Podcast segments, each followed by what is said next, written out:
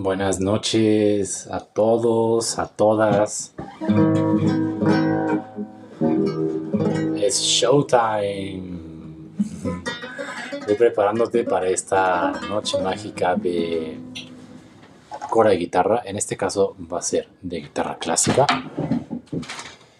Entonces ve por tu copa de vino o por tu té. Acuéstate en tu cama. Invita a tu chica o a tu chico o lo que sea, si es que tienes, y si no, pues te abrazas tú misma o tú mismo. Porque hoy, esta noche antes de dormir, te voy a dar una noche mágica y vamos a hablar de la guitarra clásica española y voy a estar tocando para ti unas piezas. Entonces, pues bueno, prepárate. Esta, este es el primer capítulo del podcast de Noches de Cora Guitarra, donde voy a estar abriendo para ustedes eh, música con la cora africana y con la guitarra. En este caso decidí empezar con la guitarra porque te quiero compartir algo que es muy especial para mí.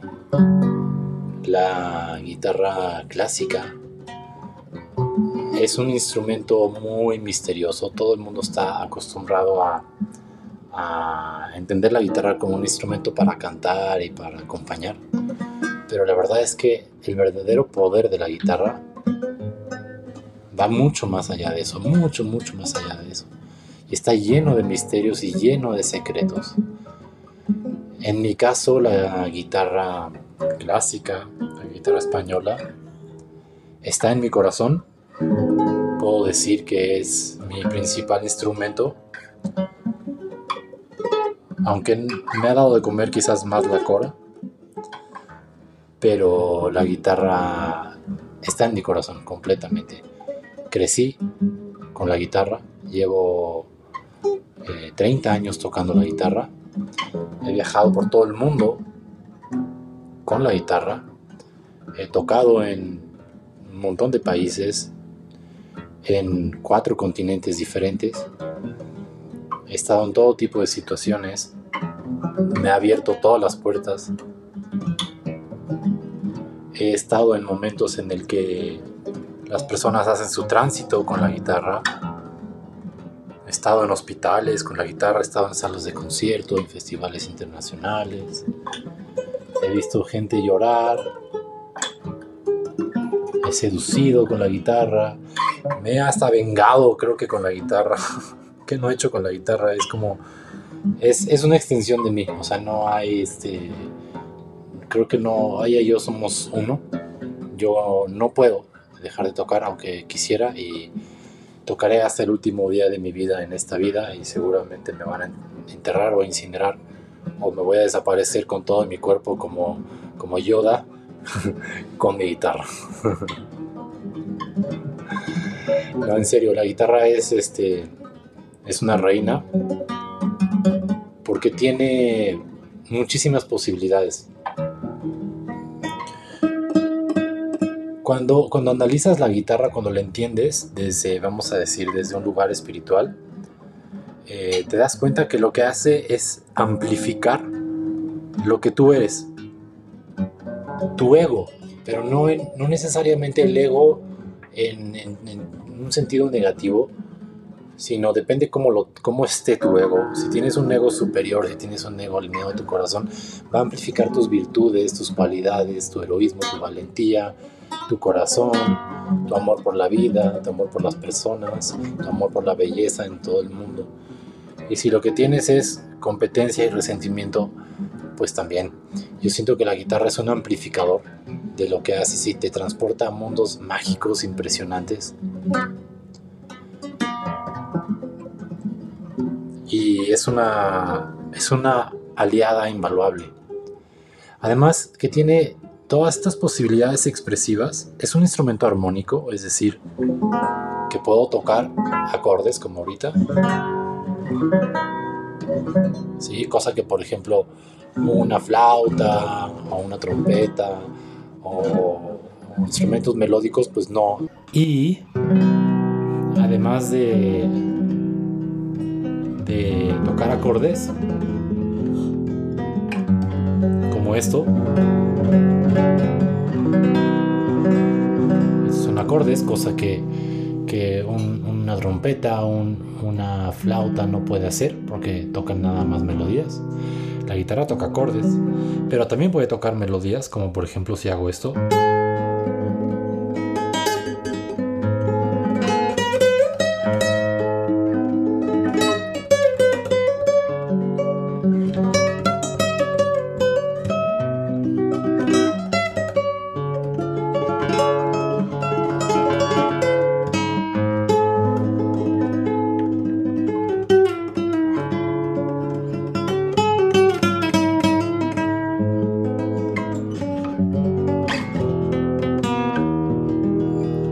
Entonces, eso hace que la guitarra sea un instrumento melódico y armónico. Y además tiene vibratos, por ejemplo, puedo hacer una cuerda, hacerla llorar, como dicen, ¿no?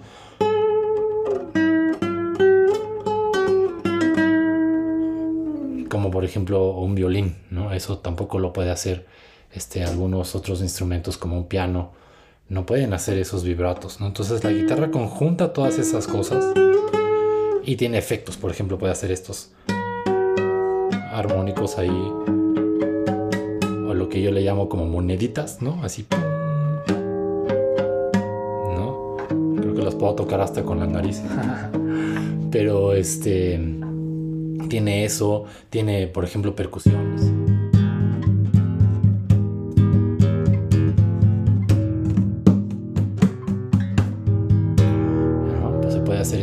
Cosas, tiene rasgueados. ¿No? Entonces, eh, tiene muchas capacidades eh, expresivas la guitarra, puede hacer contrapuntos, usa varias melodías al mismo tiempo. Entonces es una pequeña, es como una pequeña orquesta la guitarra. Eh, la cosa es que hay que entrenarse para poder tocar, tocar así, de esa manera.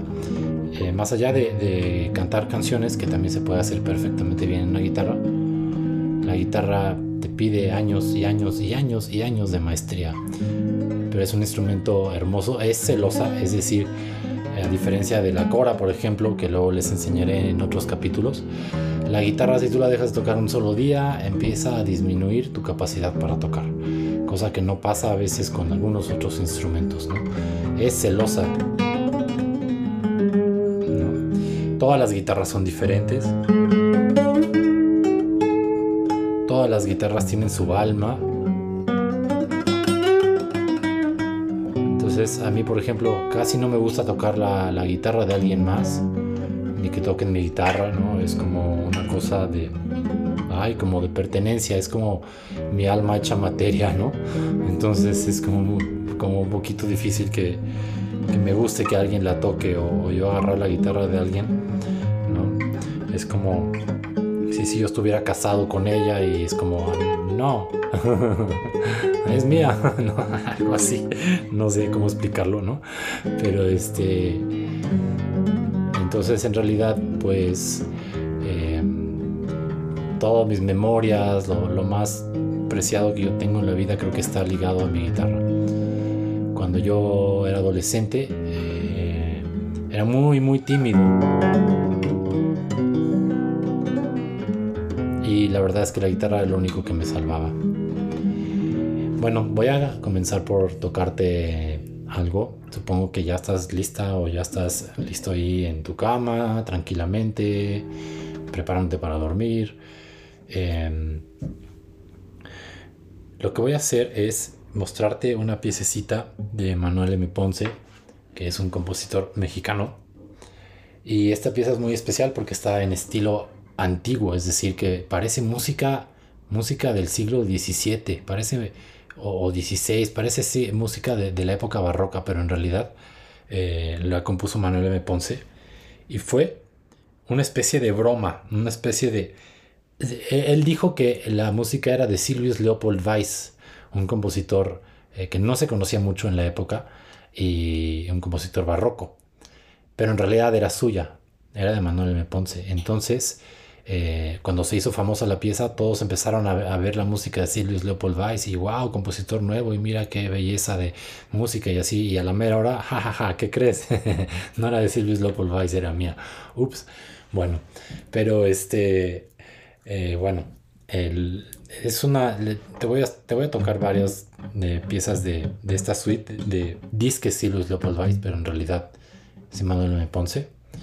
Y para mí está este preludio que te voy a tocar, eh, como que te transporta a un mundo súper mágico, es como una narrativa, como si te mandara de plano a otro mundo, ¿no? Entonces, pues escuchar música es meditar, es una forma de meditar, entonces, pues siéntate y escucha si quieres, cierra tus ojos y pues trata de sentirlo.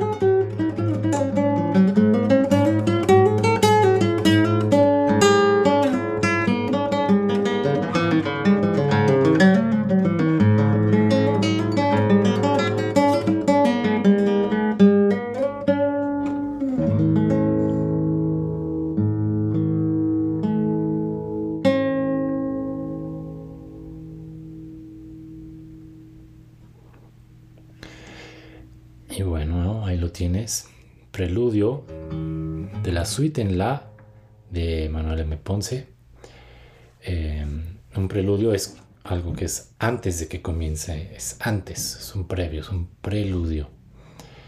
Y a mí siempre se me ha hecho que este preludio como que me protege energéticamente. Siempre he sentido que si siento que me estoy bajoneando o algo, simplemente lo toco y ¡pum! me transporta inmediatamente a otro lugar eh, donde donde puedo estar en paz, donde puedo estar perfectamente bien ahí. Ahora te voy a seguir tocando otros dos movimientos de esta, de esta suite. Eh, y pues simplemente ahí entrégate a esa experiencia para que, para que te puedas transportar, espero que al mismo mundo en el que yo me transporto cuando la toco. Este siguiente movimiento me encanta porque es como dulce, hermoso y, y la verdad es que em, las versiones que escucho por allá afuera en YouTube y todo, no me terminan de convencer porque como que siento que a muchos les falta expresión. Y yo recuerdo que a mi maestro cuando yo era muy muy muy joven mi maestro lo tocaba de una forma impresionante hermosa bellísima. Era así como la mejor interpretación que yo conocía porque estaba tan lleno de alma ese hombre. Y este y pues bueno me lo transmitió y de esa forma se los quiero tocar a ustedes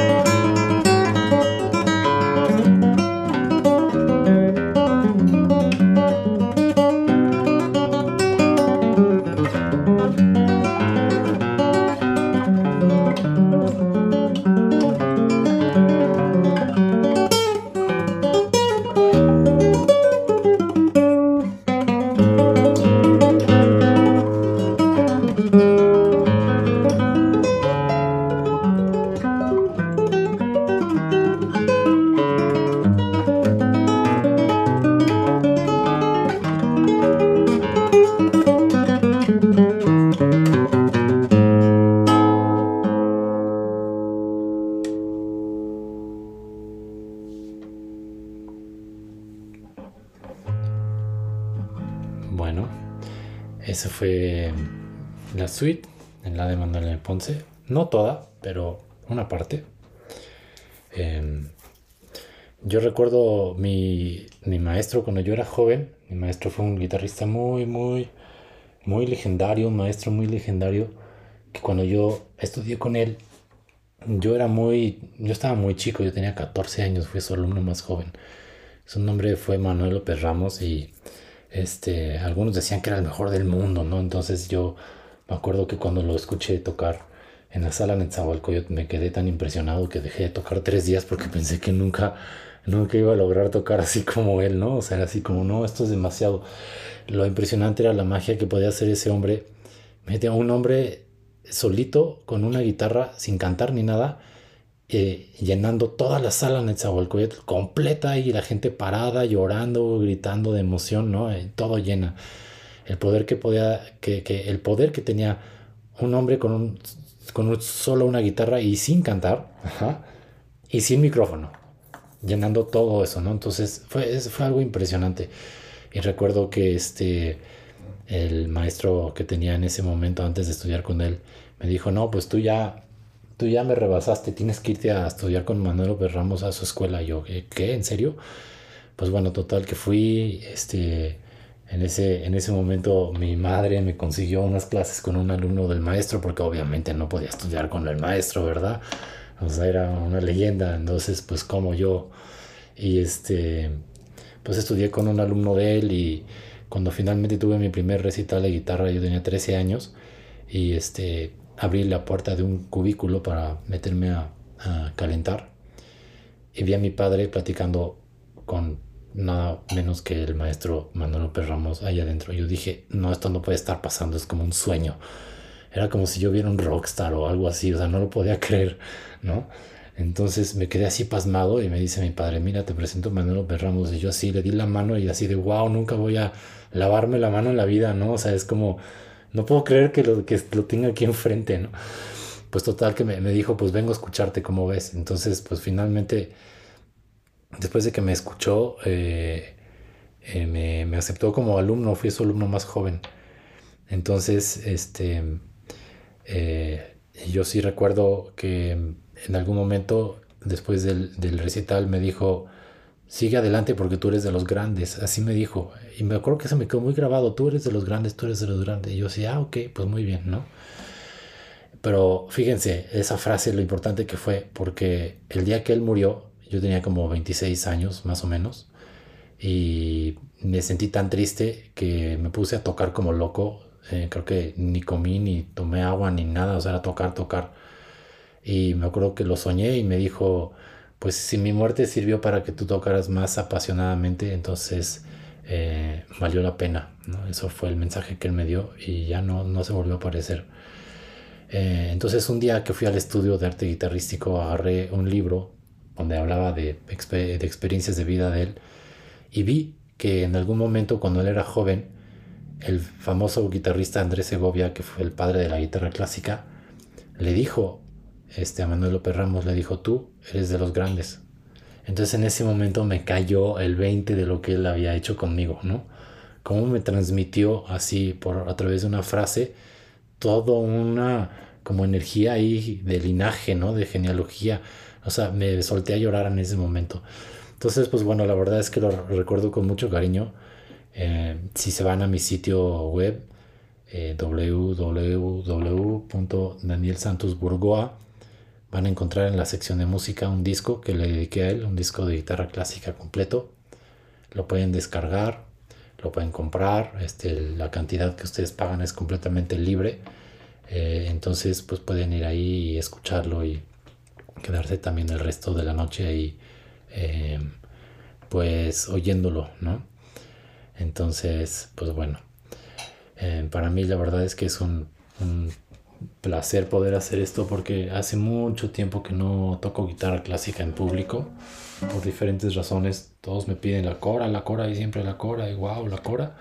Y este, pero en realidad a mí lo que más me llega al corazón es esto. Les voy a tocar una pieza más. Te voy a tocar una pieza más. Espero que esto lo sientas como si estuviera yo ahí al lado contigo.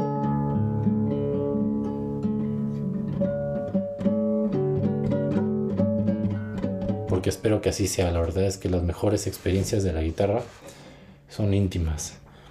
Son en una fogata, en una habitación, en una sala. Y bueno, esta pieza la tocaba yo de muy adolescente. Se llama Torija y está dedicado a uno de los castillos en España.